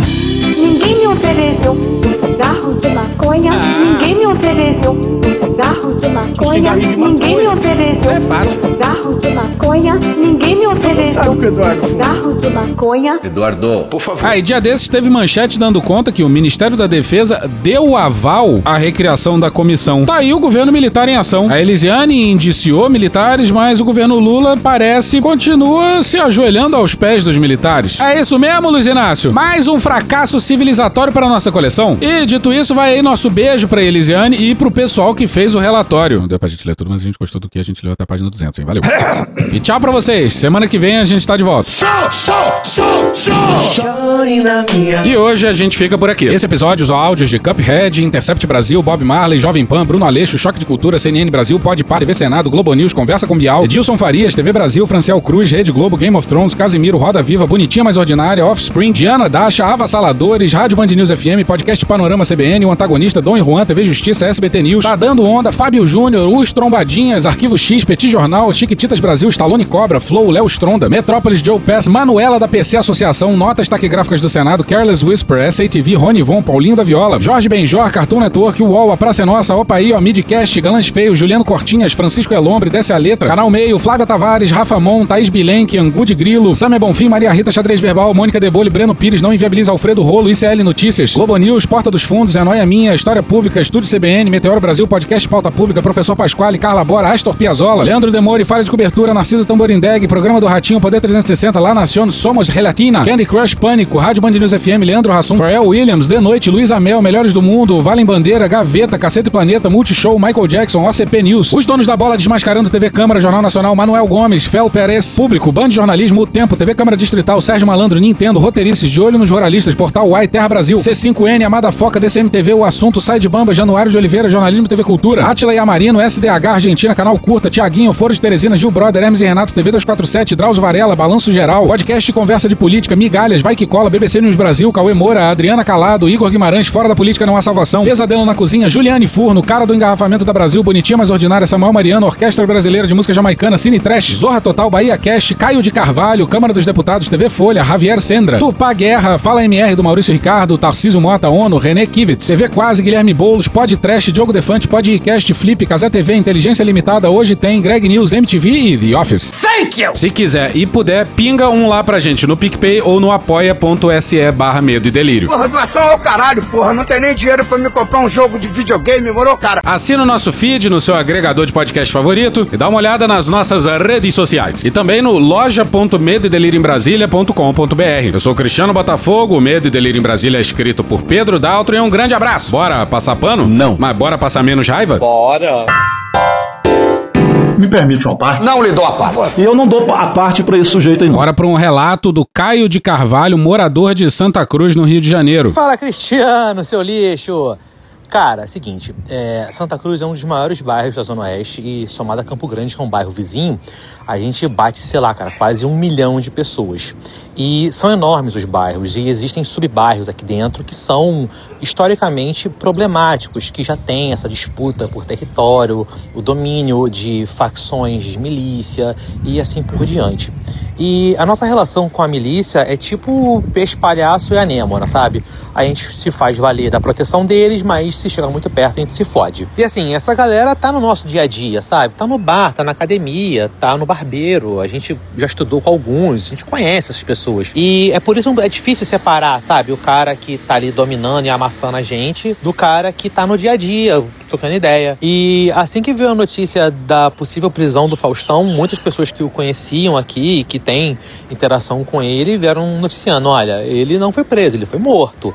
E os perfis aqui da, do grupo que tem de comunicadores começou a avisar, olha, estão dizendo que é para fechar tudo, que é para fechar tudo, que não, tá legal e tal, até que começou mais ou menos umas duas e meia, três horas a botarem fogo nos ônibus. E cara, assim, para quem não sabe, Santa Cruz é um dos pontos do município do Rio de Janeiro onde o trem sai, onde o BRT sai.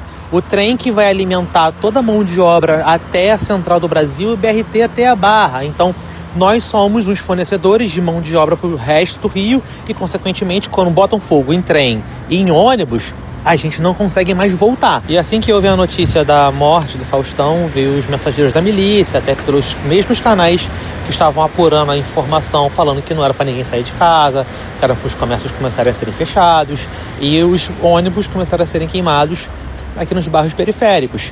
Mas assim, isso começou, cara, sei lá, duas e meia da tarde. Aí depois de uma porrada de ônibus ter pego fogo, a polícia na rua, maior correria do caralho, tudo desarticulado, ninguém sabendo o que estava acontecendo, vem o nosso querido governador Cláudio Castro, a cara cheia de Dramin, falando que tá tudo contornado, tá tudo seguro, não sei o que. Não, mas assim, o bairro todo parou, assim, hoje é quarta-feira e tá uma puta ressaca aqui não tem gente na rua direito, os comércios não estão abrindo legal, tá todo mundo olhando por cima do ombro. Ontem, de novo, todo mundo teve que fechar de novo por causa do enterro do Faustão. Então, essa é a realidade que a gente vive aqui, do peixe e da anêmona. Acabou? Não. Em relação ao crime organizado no Rio de Janeiro, é algo que vem de décadas e um dos maiores erros políticos que houve no Rio de Janeiro foi o incentivo às milícias. As milícias foram incentivadas por políticos. Sobre esse assunto já ia lá atrás, há quase 20 anos, falou o seguinte, olha, eu não sou contra aqui, aqui nessa rua, moram três, quatro policiais, ó, e começar a aparecer traficante de droga assaltante, e, é, os caras vão dar um jeito. Até então era isso que era chamado de milícia. Esse grupo de extermínio, no meu entender, são muito bem-vindos. Se depender de mim, terão todo o apoio. E protegidos por políticos. Eu nunca homenageei miliciano. Eu não sou amigo de miliciano, não sou vizinho de miliciano, não empreguei no meu gabinete filho de miliciano, esposa de miliciano e, portanto, não tenho nenhuma relação com o crime organizado. Acabou? Não. Milei, não dá! Hay cosas que dan hay cosas que no dan. Odio el periodismo que no le puede decir, che, no da. Como que, y me estás hablando de tu perro muerto, que hablas desde el cielo, y no da. ¿Entendés? No, que, ah, qué interesante. Mm, otra perspectiva que incorpora lo psicomágico. ¡No! ¡No da! ¿Cómo vamos a permitir que una persona que habla con sus perros muertos sea presidente? ¡No! ¿Acabó? No. Como soy cristiano, sí entiendo que este muchacho es un elegido de Dios. Y me impactó cuando el dos domingos anteriores el pastor nos dijo que si van a votar al aborto, si van a votar al, A la, a la al igualdad de género, a la igualdad de género, al matrimonio igualitario, todo eso, que después nos tengamos la consecuencia, que sabemos es lo no que votamos. Acabou? Não. Bora pra Tupá Guerra, historiadora, especialista em manuscritos do Mar Morto. Olá, ouvintes do Medo e Delírio em Brasília. Aqui é a Tupá e eu queria trazer para vocês algumas questões sobre religião e o Javier Milei, porque vocês ouviram, espero que ouviram no último programa, algumas coisas sobre a- o encerramento da campanha dele e os meninos perderam algumas referências. Eu acho que essas referências religiosas são fundamentais, a gente não pode ignorá-las. O último episódio começou com o Cristiano e o Pedro lembra- mostrando pra gente que tocou como um berrante nas, nas palavras palavras deles no começo é, da, do, desse evento de encerramento da campanha do Milley. E não era um berrante, era um chofar. E o chofar, ele é um instrumento musical muito antigo, é, ancestral israelense, né? E ele é usado normalmente para propósitos religiosos. Então a gente tem que entender, ele é, ele é tocado em sinagogas, no Rosh Hashanah, no final do Yom Kippur. Então ele é um instrumento religioso do judaísmo. E, inclusive, no episódio os meninos destacaram que ah, apareceu um moço que parece do Oriente Médio tocando, né? Então ali quem tá aparecendo é um judeu, a imagem seria, né, uma representação de um judeu tocando um chofar. E daí vocês pensam, mas por que o Milley tava com, né, o que que o Milley tava usando? O Milley é judeu? Não, o Milley não é judeu, o Milley é, é católico. Primeiro que ele tocar o chofar no final da campanha dele é um aceno para os eleitores evangélicos. Você fala, não, mas não seria para os eleitores judeus? Não, não é. Até porque essa apropriação de símbolos culturais e de coisas sagradas de outra religião, a gente sabe que isso é um problema. Isso é muito feito pelos cristãos, eu não vou colocar só os evangélicos aqui, eu vou colocar todos os cristãos. É muito comum que cristãos se apropriem de símbolos judaicos e os reutilizem muitas vezes de forma antissemita. E o que o Milley faz, e isso foi destacado por vários jornais argentinos, é justamente tocar o chofar e muitas vezes ele tem se aproximado muito do judaísmo, talvez como estratégia política. Ele usa tanto a Torá quanto o Tanar para falar sobre, é, sobre questões do dia a dia, né? Então, ele usa a simbologia judaica para usar uma retórica não judaica. E ele diz que ele tem vontade de se converter ao judaísmo, ele tem um rabino que o apoia durante a sua campanha, mas ele não é judeu. E ao fazer isso, ele está se apropriando de um imaginário que boa parte das pessoas que cresceu religiosa, seja católica, seja né, de qualquer outra denominação cristã, é, e mesmo dia, essas pessoas reconheceriam aquele símbolo que ele estava tocando naquele momento. Então ele constrói uma identidade e uma forma de mostrar, olha, eu entendo os símbolos de vocês. Se vocês procurarem na internet, tem sim muitos cristãos agradecendo a referência, mas você não vai encontrar muitos judeus agradecendo a referência, né? Inclusive, o Llamamento Argentino Judio, que é uma associação progressista de judeus argentinos,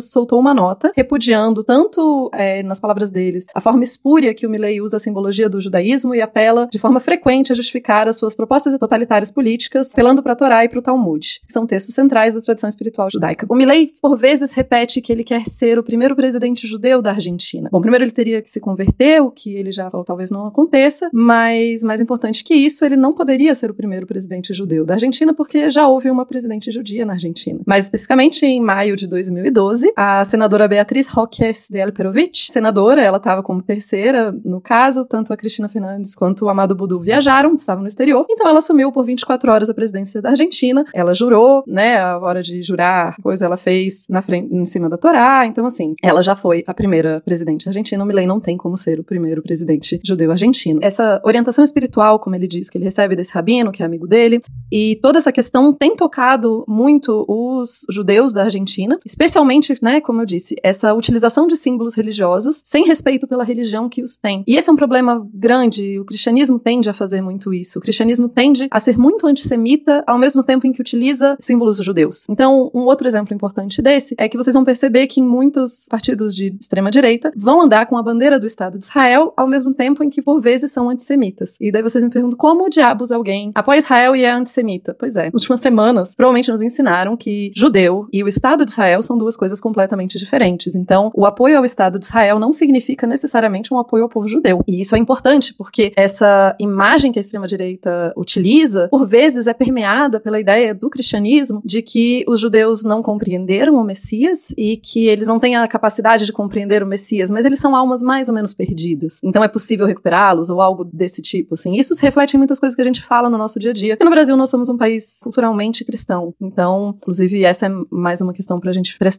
assim, atenção. Essa questão religiosa é uma questão que a gente pode ficar mais atento porque ela permeia muitas questões políticas no nosso dia a dia. Acabou? Não. Pode reparar, todo mundo conhece alguém que está com Covid. Redes de laboratórios privados têm atuação nacional, né? Eles registraram um aumento na quantidade de testes positivos de Covid em outubro. 16% da população elegível procurou a bivalente. Só isso? 16%. O estado que mais teve vacinados com a bivalente foi o de São Paulo, que chegou a 20%.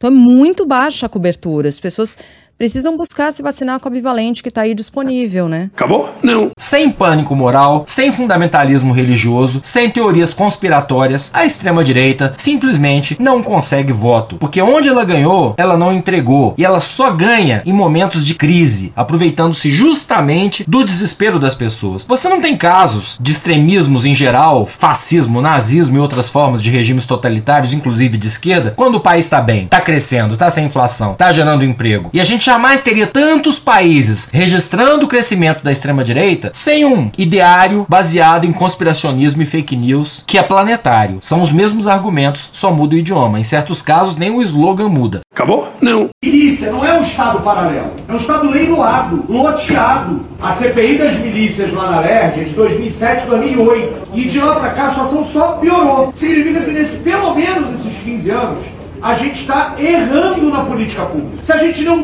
desarticular o poder econômico e o poder político da milícia, a gente não vai sair do lugar. Tem que, por exemplo, parar de lotear delegacia de polícia e batalhão da polícia militar. Loteamento de órgão de segurança pública não é papel de nenhum de nós aqui deputados estaduais ou deputados federais, indicar comandante de batalhão de polícia militar. Estão chamando na Alerj já. Tem um grupo de deputados que chama de novo cangaço. Olha que, onde a gente chegou. Como é que a gente enfrenta o poder político desses caras? E outro é o poder econômico. É entender que não adianta botar tanque na favela, botar tanque na zona que não vai resolver. Não há saída para a segurança pública no Rio de Janeiro se não tiver integração entre as polícias. E segunda coisa, tem que enfrentar o poder político e o poder econômico. Isso a gente chama de 2008 lá milícia máfia. Tomara que essa tragédia que nenhum de nós queria que acontecesse façam as coisas mudar de rumo. Acabou? Não. It is important to also recognize the attacks by Hamas did not happen in a vacuum. The Palestinian people have been subjected to 56 years of suffocating occupation. They have seen their land steadily devoured by settlements and plagued by violence, their economy stifled, their people displaced, and their homes demolished. Their hopes for a political solution to their plight have been vanishing. But the grievances of the Palestinian people cannot justify the appalling attacks by Hamas, and those appalling attacks cannot justify the collective punishment of the Palestinian people. Acabou? Não. Esse jornalista que é um veterano da Al Jazeera, ele é o chefe do escritório da, da Al Jazeera em Gaza, se recusou a sair de lá, continuou trabalhando com a certeza de que Uh, o mundo precisa ver o que está acontecendo lá, e como jornalistas estrangeiros não conseguem entrar em Gaza, porque Israel não permite, então você só tem realmente os jornalistas palestinos para contar essa história para a gente saber o que está acontecendo lá dentro. Esse jornalista, ele tem, ou tinha, é, mulher, dois filhos, um, um menino que já estava é, indo para a faculdade, que ele estava treinando para ser jornalista, uma filha de sete anos e um neto morreram todos. Então ele perdeu a família inteira. O nome dele é Wael Dardu. Mudou a família dele do norte de Gaza, quando Israel disse que era para todo mundo sair do norte de Gaza, e instalou a família numa região mais central de Gaza. E não adiantou. A gente já teve mais de sete ou oito jornalistas mortos nessa guerra até agora.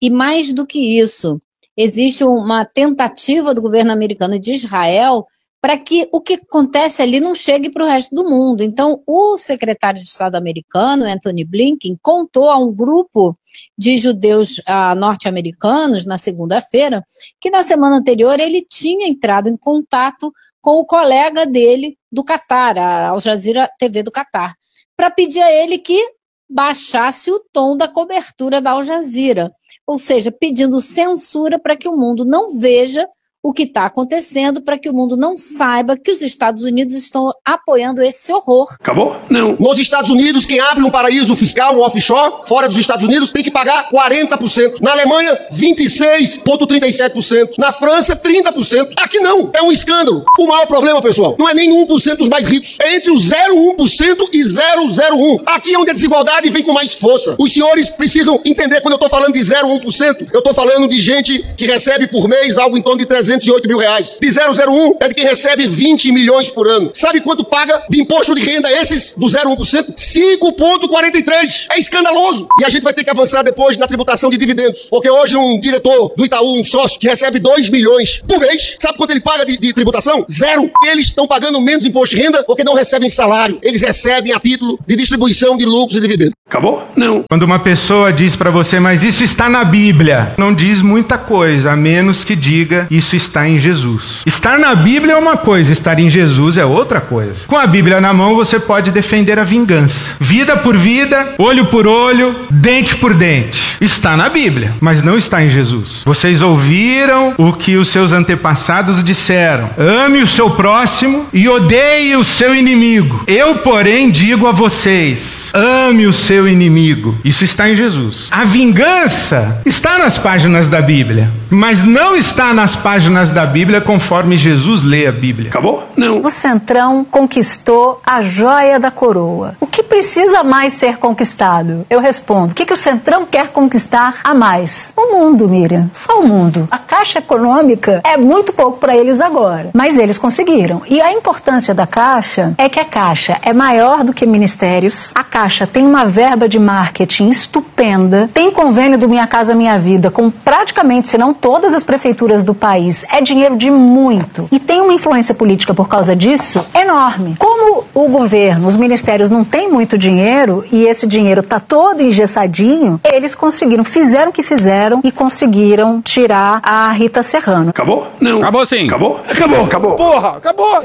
Beijinho, sigamos com muito amor e poesia. Ouve a voz do seu períneo. A boca é um ânus da face. Varanda do pum. Lexotan não se toma na veia. Essa porra é maconha? Quando você é jovem, qualquer pessoa que tem um baseado vira seu amigo. O Bolsonaro sendo atropelado. Tô de acordo. Fazer as pessoas passarem fome. É isso. Cenoura, cenoura. Mais ou menos isso. Que porra é essa aqui? É maconha essa porra? Quem fuma 200 baseados? Muita gente. Muita, mas muita gente. Conversa de bêbado. Nem todo artista é maconheiro, mas todo maconheiro é um artista. Algum delírio. Presunto Parma, vamos lembrar, não é qualquer presunto. Não é proibido no Brasil transar. Nem todo mundo reage bem a um eletrochoque, né? Antigamente as pessoas ainda coçavam a virilha, hoje nem isso coça mais. Pegue sua Toyota, empurre dentro do seu cu. Um opalão, um chevette, um gol bolinha. Vai deixar eles mijarem em cima de você. Lixo. Arrombado. Vai entrar o grosso. O grosso chegou! Ai, que dor no meu pau. Eu sou especialista em pau. É a piroca. Ela é bastante extensa. Veja a gramatura. Também entra, também entra. Cadê os machos? Eles têm um pênis. Os pistolão bonito, né? Há controvérsias. Contém ovos. Não esqueça de lavar os testículos, a virilha e o ânus. 95% da população mundial